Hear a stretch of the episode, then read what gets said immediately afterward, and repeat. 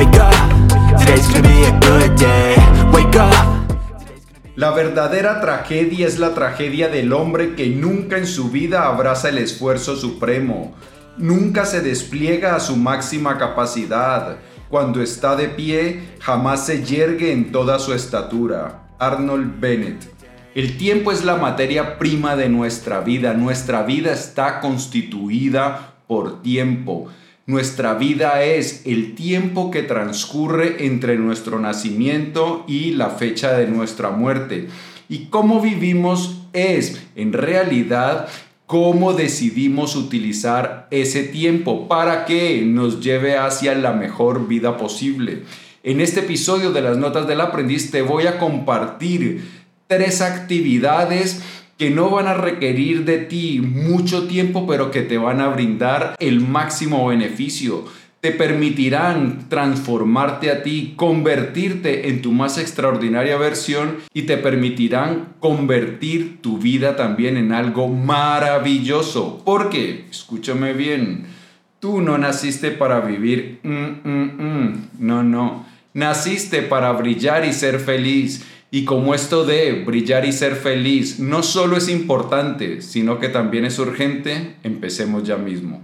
Bien, hoy vamos a hablar de la maravillosa, de la deliciosa obra de Arnold Bennett, Cómo vivir con 24 horas al día. Es un pequeño librito muy cortito que te lo puedes ventilar en un par de horas, pero a pesar de que es corto, está lleno de profunda sabiduría y lo mejor de todo, está escrito con un exquisito sentido del humor que te lo va a hacer súper ameno. Así que mientras lees, pues estarás aprendiendo ideas valiosísimas y lo harás casi con una sonrisa en tu boca. Bien, y Arnold Bennett lo que nos dice es que la mayoría de los seres humanos vivimos como con una frustración, vivimos como con un vacío existencial algo que nos inquieta y que muchas veces no sabemos qué es. Tal es nuestra naturaleza, la pretensión de alcanzar algo más allá de la mera subsistencia es común a todos los hombres.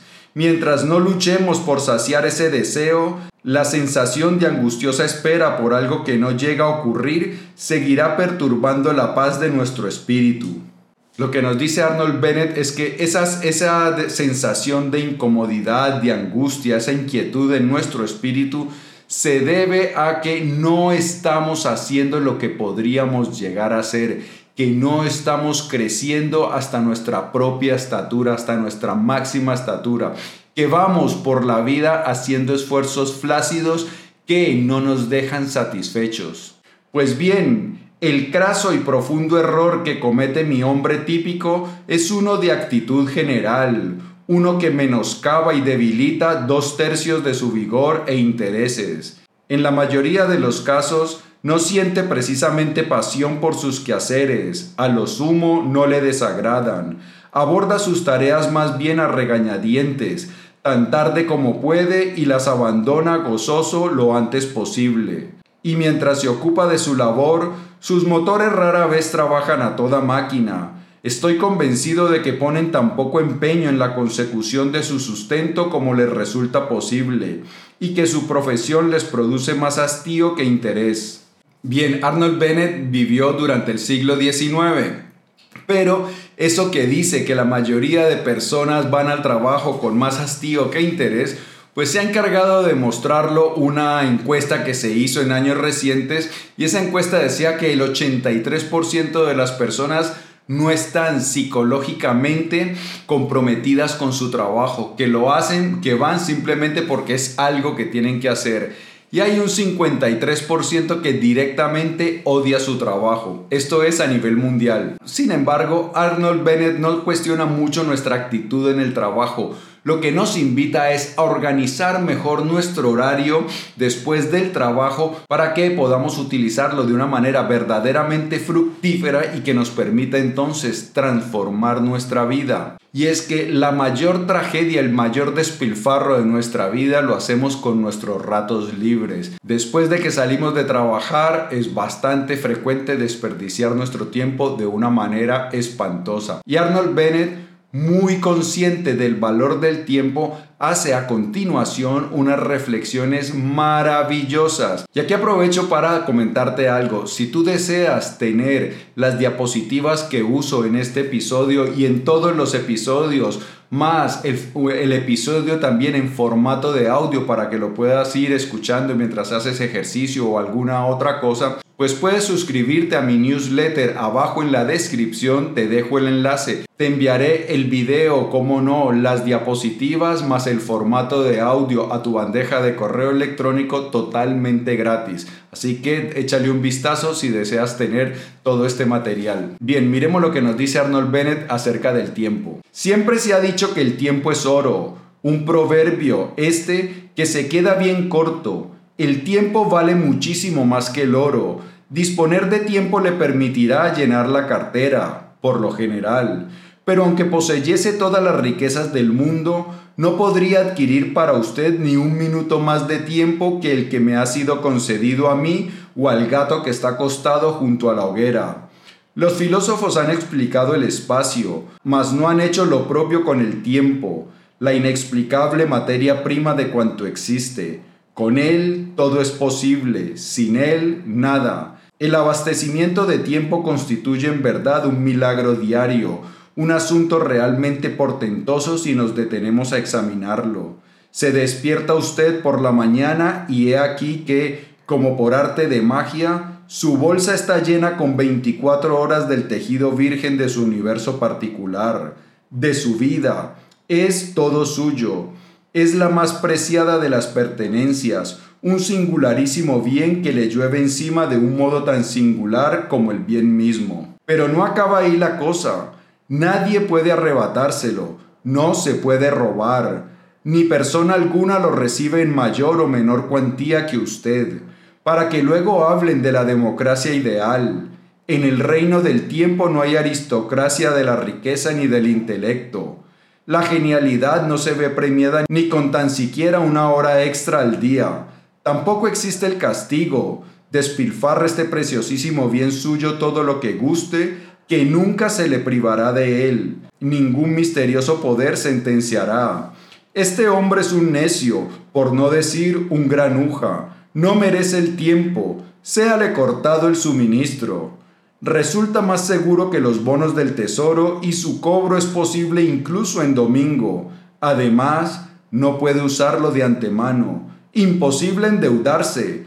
Tan solo puede desperdiciar el momento presente. No puede derrochar el mañana ni la próxima hora. Ambos quedan a buen recaudo. Le decía que se trataba de un milagro. ¿Acaso no lo es? Bien, el tiempo es algo maravilloso que si lo usamos bien nos permite transformar nuestra vida, nos permite vivir de manera extraordinaria. Entonces, ya sabemos que el tiempo es valioso, que necesitamos aprovecharlo y estamos listos entonces para lo que nos tiene que contar Arnold Bennett, cuáles son sus fórmulas para que aprovechemos bien el tiempo. Bien, me dirá, supongamos que estoy listo para la batalla que he estudiado y digerido su lección. Ahora, ¿cómo empiezo? Estimado Señor mío, empiece sin más. No hay ninguna fórmula mágica para ello.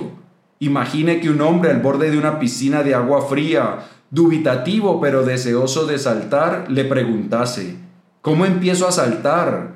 En tal caso, usted se limitaría a responder sencillamente, salte, ármese de valor y salte. De nada sirve esperar hasta la próxima semana o hasta mañana. Si cree que el agua estará más tibia entonces, se equivoca. Estará más fría aún.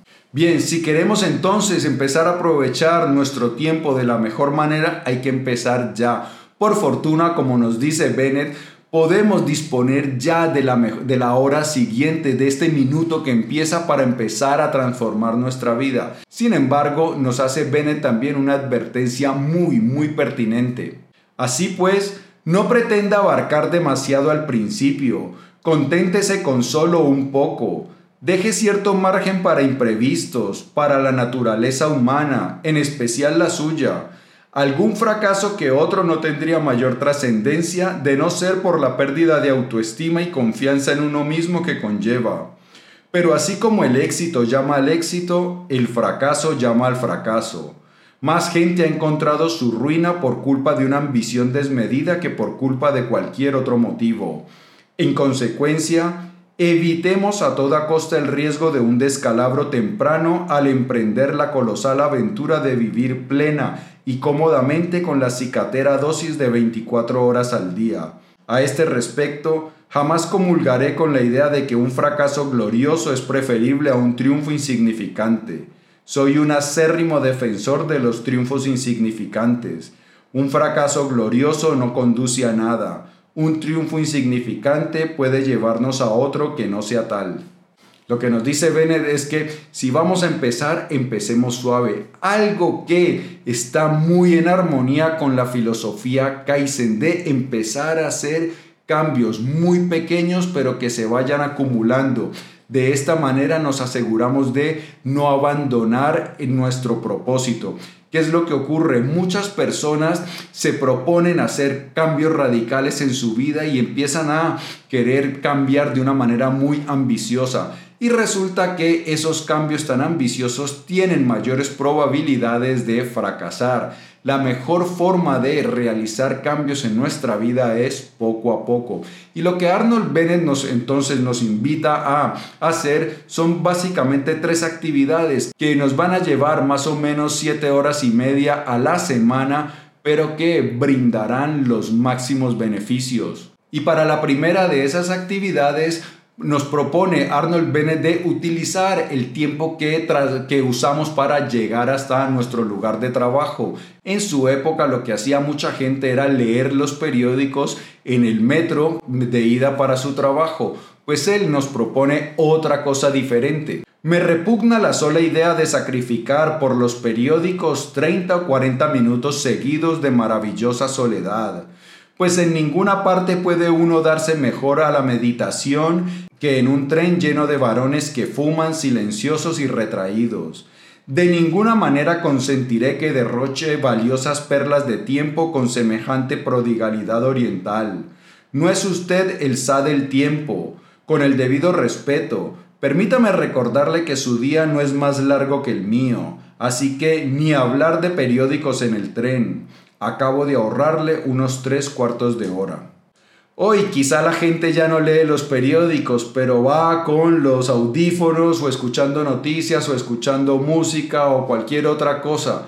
Pues lo que nos propone Arnold Bennett es dedicar ese tiempo del trayecto de nuestra casa al lugar del trabajo a concentrar nuestra mente, a meditar. La gente se queja de su incapacidad para concentrarse, sin caer en la cuenta de que está en sus manos lograrlo y sin capacidad de concentración, esto es, sin el poder para regir nuestra mente y asegurarnos su obediencia, no es posible vivir de verdad.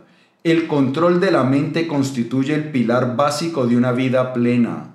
Dado que nada nos lastima o nos es grato salvo en nuestra mente, salta a la vista la extrema importancia de poder controlar lo que ocurre en esta misteriosa cesera. Y continúa, al salir de casa pruebe a concentrar su mente en una única cuestión. En este primer momento, ¿qué más da cual sea? Ya verá cómo no ha dado ni diez pasos antes de descubrir que la muy pilla se ha escabullido ante sus propios ojos y ya anda flirteando por ahí con otro tema. No me importa en qué se concentre, con tal de que lo haga. Lo que cuenta es el simple hecho de disciplinar la mente. Sin embargo, ya puestos, ¿Por qué no hacerlo en algo útil y así matar dos pájaros de un tiro? Yo les sugiero, es solo una sugerencia, un pequeño capítulo de Marco Aurelio o Epicteto. No se me asuste ante sus nombres, se lo ruego. Por lo que a mí respecta, no conozco nada más de aquí y ahora, más rebosante de sentido común, más aplicable al día a día de la gente sencillas como usted y yo, contrarios a toda afectación, pose y tonterías que Marco Aurelio y Epicteto. Lea un capítulo por la noche y mire que son cortos los capítulos y concéntrese en él a la mañana siguiente. Ya verá. Haga la prueba. Apriete las clavijas a su mente y sea testigo de cómo mediante dicho procedimiento se curan la mitad de los males de esta vida, y en particular esa dolencia tan penosa y humillante como evitable, la preocupación. El control de nuestra mente es la mayor inversión que podemos hacer en nuestra vida. Nuestra vida depende de nuestra mente a las cosas a las que nosotros le prestamos atención, esas cosas constituyen nuestra vida. Si tú le prestas atención a las cosas buenas que hay en tu vida, a las bendiciones de las cuales ya dispones, a las oportunidades de crecimiento, de expansión, tu vida va a ser maravillosa. Si tu vida vive enfocada en las cosas que te hacen falta, si vives comparándote con los demás, si vives victimizándote, tu vida va a ser bastante oscura. Entonces, controlar nuestra mente es la clave para controlar nuestra vida. Y entonces lo que nos propone Bennett es que en el trayecto de ida hacia nuestro lugar de trabajo, cojamos una idea y nos dediquemos a pensar sobre esa idea. No solo lo podemos hacer de esa manera, una de las formas también es simplemente concentrarnos en nuestra respiración. Mientras vamos a nuestro lugar de trabajo podemos estar centrados en nuestra respiración, podemos estar centrados también en nuestras sensaciones corporales. Si vamos, por ejemplo, caminando, podemos centrar nuestra atención en las pisadas o podemos centrar nuestra atención en lo que estamos viendo, mirar con atención, sin opinar, sin criticar, sin rechazar eh, las cosas que hay a nuestro alrededor. Mirar con mucha atención también es una forma de meditar. Si vemos que nuestra mente se distrae, volvemos a traer nuestra atención a aquello que hemos escogido como tema de concentración, podemos escoger un mantra. Una de las cosas que yo hago también es que escribo mis valores y muchas veces los voy repitiendo, los valores que yo quiero que rijan mi vida, entonces los uso como tema de concentración. Las opciones son muchas o podemos hacer también lo que dijo Bennett, coger un capítulo de Marco Aurelio o Epicteto, dos autores queridísimos por aquí en este canal y reflexionar sobre ellos. Entonces, lo importante es que centremos nuestra atención y que por algún periodo de tiempo no permitamos que nuestra atención divague con otros temas. Y como nos dice Bennett, cuando nosotros educamos, controlamos nuestra atención, muchos de nuestros problemas desaparecen. Él dice la preocupación y es que la preocupación cuando surge, cuando yo dejo que mi mente vuele hacia el futuro, a pensar en cosas que pueden salir mal, a preocuparse por cosas que todavía no han ocurrido. Y si tú estás centrado en el momento presente, si estás con tu atención en algo, pues en ese momento no entran pensamientos que te den preocupaciones. Y por lo tanto el estrés en tu vida se reduce dramáticamente. Es más, puede llegar a desaparecer por completo. Pero no solo nos beneficiamos con la reducción del estrés, también nos beneficiamos con el aumento de lo más importante que tienen los seres humanos, su racionalidad. Por lo que se refiere a la razón, artífice de la conducta y, en cierto modo, incluso de los principios, esta desempeña en nuestra vida un papel mucho más modesto de lo que nos figuramos. Se da por sentada nuestra racionalidad, cuando la verdad es que somos instintivos en mucho mayor grado y cuanto menos meditamos, aún menos racionales nos volvemos.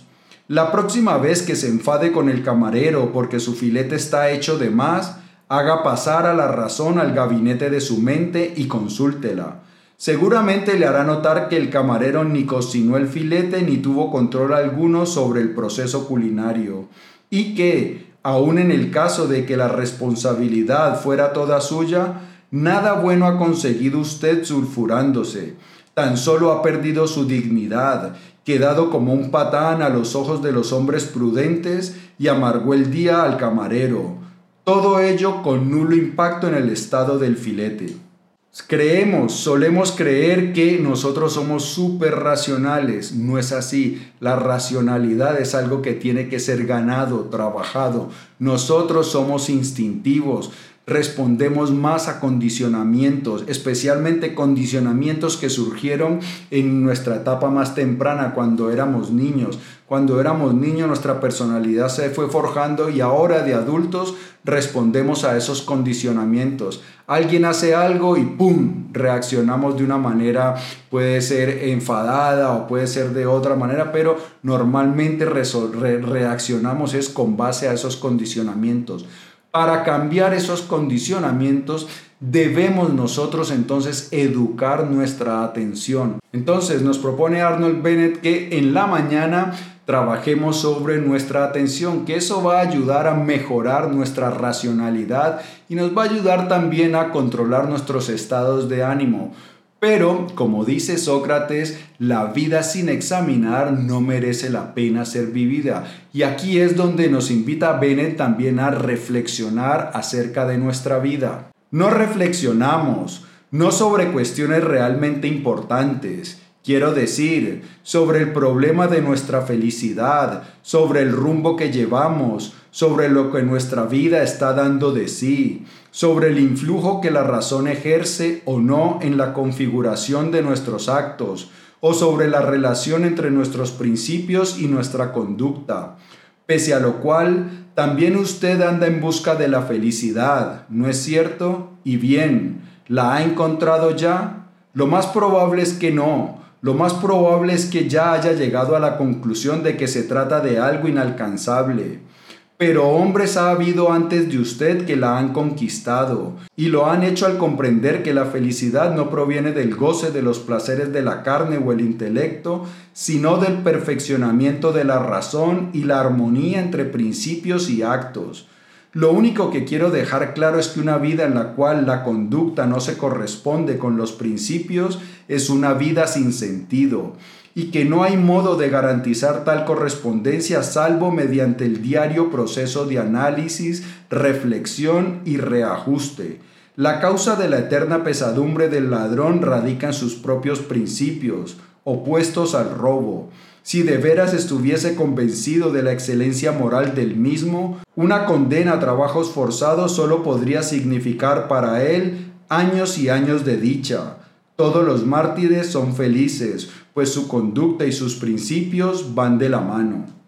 Como vimos antes, Arnold Bennett era un gran admirador de los estoicos y este ejercicio que nos propone es algo que hacía Séneca. Séneca al final de su día se recogía en una habitación y empezaba a evaluar sus días.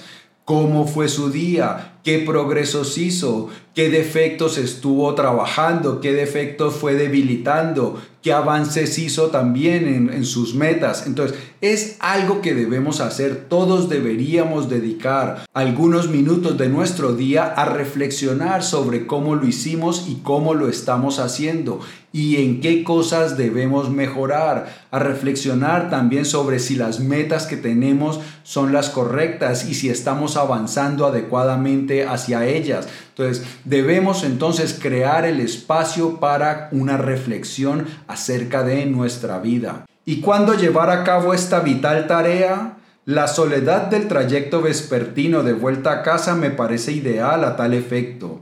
La actitud meditativa sobreviene con naturalidad al esfuerzo diario por ganarse el pan. Claro que si en lugar de encargarse de un deber tan básico y trascendental, prefiere leer el periódico, con el que bien podría ponerse mientras espera que la cena esté lista, nada tengo que objetar, mas en algún momento del día tendrá que encargarse de él. Pues Bennett sugiere que en el trayecto de vuelta a casa podíamos dedicarnos a reflexionar sobre nuestra vida, a, realizar ese ejercicio de reflexión. Sin embargo, pues si ese no es el momento adecuado, pues podemos hacerlo como lo hacía Séneca. Antes de irse a dormir, dedicar unos 20-30 minutos para la reflexión es un ejercicio extraordinario. La lucidez, la calma, el entendimiento que trae a nuestra vida es maravilloso. Yo no lo puedo recomendar lo suficiente. Yo ya llevo años haciéndolo y soy consciente de los beneficios extraordinarios que ha traído a mi vida. Y ahora, al llegar a casa, tres días por semana, nos dice Bennett que hagamos lo siguiente. Tenga el valor de sincerarse consigo mismo y reconozca que no está cansado, porque no lo está y lo sabe y que organice el resto del día de modo que no quede partido justo por la mitad a causa de una comida. Así le quedará libre una franja de cuando menos tres horas. Ahora bien, no estoy sugiriendo que ponga su cabeza a trabajar tres horas todas y cada una de las noches hasta que no pueda más, pero sí le invito a que, para empezar, adopte la rutina de destinar hora y media cada dos noches al trascendental cultivo de la mente.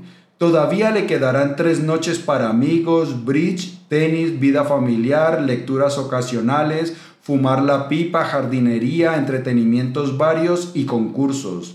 Contará aún con la apabullante suma de 44 horas entre las 2 de la tarde del sábado y las 10 de la mañana del lunes. Si persevera, pronto querrá pasar cuatro noches, quizás cinco, consagrado a una lucha ininterrumpida por vivir de verdad. Pues bien, lo que nos sugiere Arnold Bennett es que dediquemos tres noches a la semana, hora y media cada, cada día, a aprender un tema, a volvernos expertos en un tema.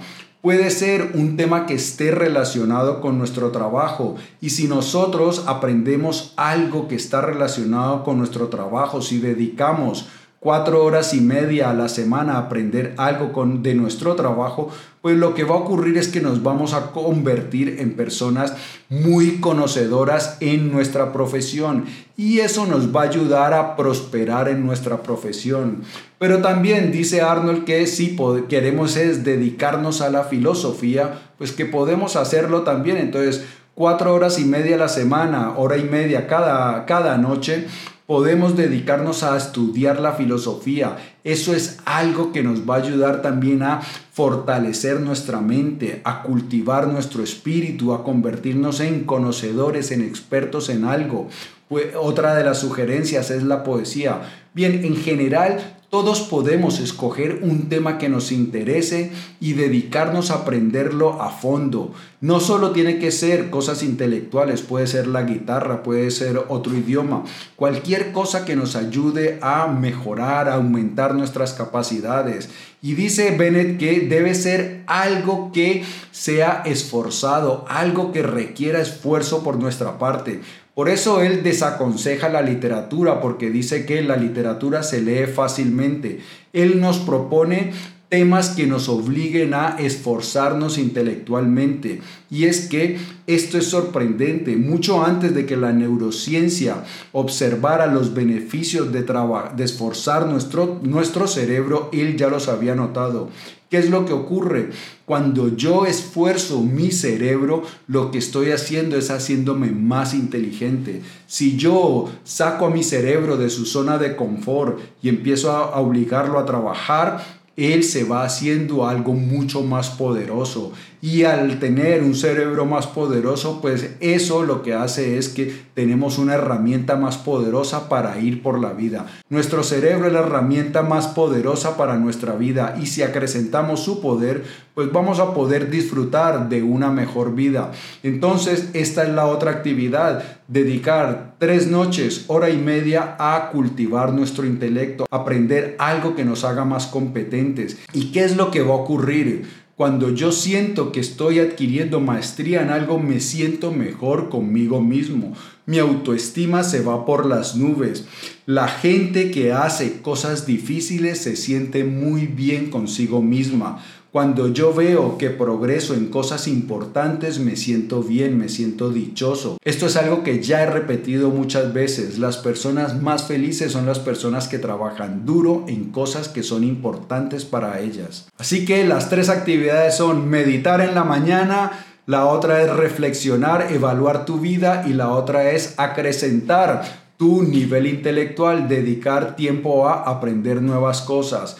Los estoicos también eran muy conscientes de la importancia del tiempo. Si tú quieres saber la opinión de Séneca acerca de cómo cuidar nuestro tiempo, pues por aquí te dejo un episodio maravilloso cargado de buenas ideas. Nos vemos enseguida.